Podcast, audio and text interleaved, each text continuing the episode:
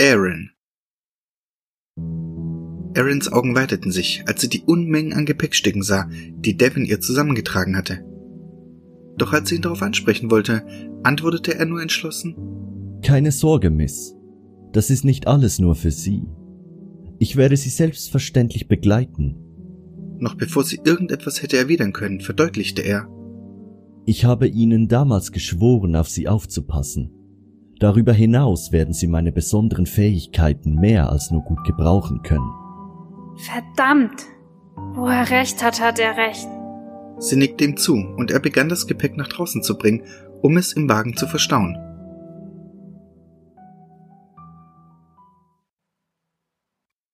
Sieg. Sieg machte sich für seine nächste Mission bereit. Sein Ziel war diesmal eine junge Frau, der er in den letzten Tagen zufällig begegnet war. Ein leichtes, ungutes Kribbeln hatte ihn neugierig gemacht und ließ ihn vermuten, dass es sich bei ihr ebenfalls um eine Besessene handelte. Um sicher zu gehen, hatte er vor, sich ihr heute zu nähern. Sieg hatte bereits herausgefunden, dass sie als Friseuse tätig war, was die Sache stark erleichterte, denn so musste er sich nur einen Termin geben lassen, um ihr ohne Verdacht näher zu kommen. Und einen Haarschnitt hatte er eh dringend nötig. Doch noch immer beschäftigte ihn die Begegnung in seinem Traum. Der Handabdruck war zwar längst nicht mehr zu sehen, aber er spürte ihn nach wie vor. Als Sig seine Vorbereitungen getroffen hatte, machte er sich auf den Weg. Doch schon als er die Haustür des Mehrfamilienhauses öffnete, in dem seine Wohnung lag, wurde er von einem Jungen aufgehalten, der erschrocken zusammenzuckte, als Sig ihm entgegentrat. Was ist los? fragte er den Jungen verwundert. Doch dieser war wie erstarrt. Oh, keine Zeit für sowas, dachte er sich und schob den Jungen etwas beiseite, um seinen Weg fortzusetzen. Die restliche Strecke gestaltete sich glücklicherweise problemlos, so dass er pünktlich zu seinem Termin ankam. Das Zielobjekt war wie erhofft da und führte ihn auch ohne längere Wartezeit zu einem der Friseurstühle, da sonst scheinbar im Moment tote Hose war. Nach einem kurzen Beratungsgespräch, bei dem Sieg auch wieder dieses ungute Gefühl überkam, ging sie nach hinten, um ihm noch ein Glas Wasser zu organisieren. Er war so in Gedanken vertieft, dass er viel zu spät bemerkte, dass sich das Spiegelbild vor ihm verändert hatte. Als es ihm auffiel, war es bereits zu spät, denn eine Art Seil schnellte heraus, packte ihn und zog ihn in einem Ruck in die Zwischenwelt. Dort angekommen, prallte er sehr unsanft auf den Boden. Doch so sehr er sich versuchte zu wehren, er konnte nicht aufstehen.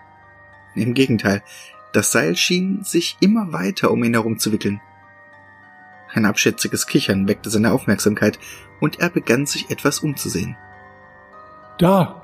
überkam es ihn, als er eine weiblich anmutende Gestalt entdeckte, die etwas erhöht auf einem der Schränke saß. Sie war stark geschminkt und erinnerte ihn ein wenig an die Harley Quinn aus den alten Batman-Comics.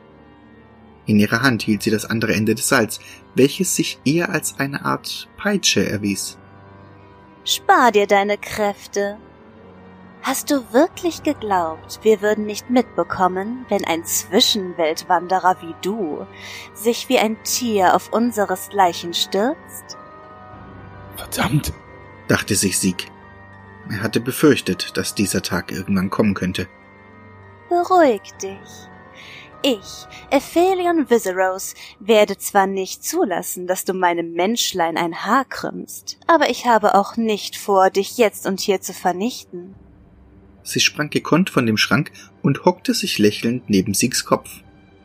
Ich möchte dir lediglich etwas anbieten, fuhr sie fort, und ihr Grinsen wurde so breit, dass ihm ein Schauer über den Rücken lief. Sie sprach ungefragt weiter. Was willst du? Glauben, was du glaubst? Oder das Wissen, welches ich dir anbieten kann? Etwas verdutzt und leicht zynisch antwortete Sieg. Naja, alles, was du mir als Wissen verkaufen würdest, müsste ich dir glauben. Würde ich da nicht eher äh, Glaube gegen Glaube tauschen? Laut lachend plumpste Aphelion Viseros rückwärts auf ihren Hintern.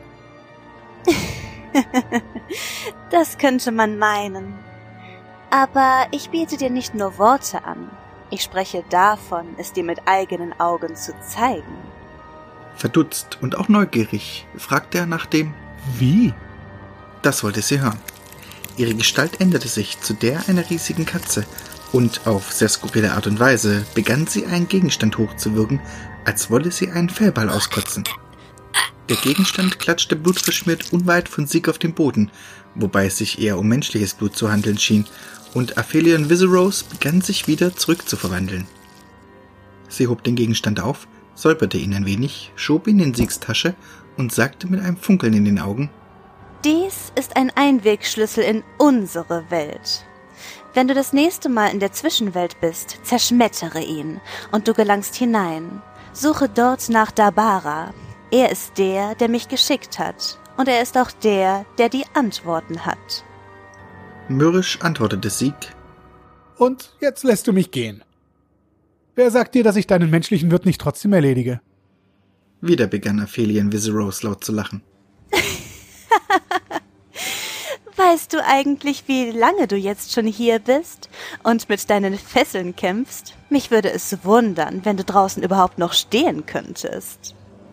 Mit schier unglaublicher Leichtigkeit schwang sie die Peitsche samt sich herum und schleuderte ihn durch denselben Spiegel, durch den er gezogen worden war, und das letzte, was er wahrnahm, war der Boden des Friseursalons und die besorgt anstürmende Friseuse. Dann wurde alles schwarz, und er verlor das Bewusstsein.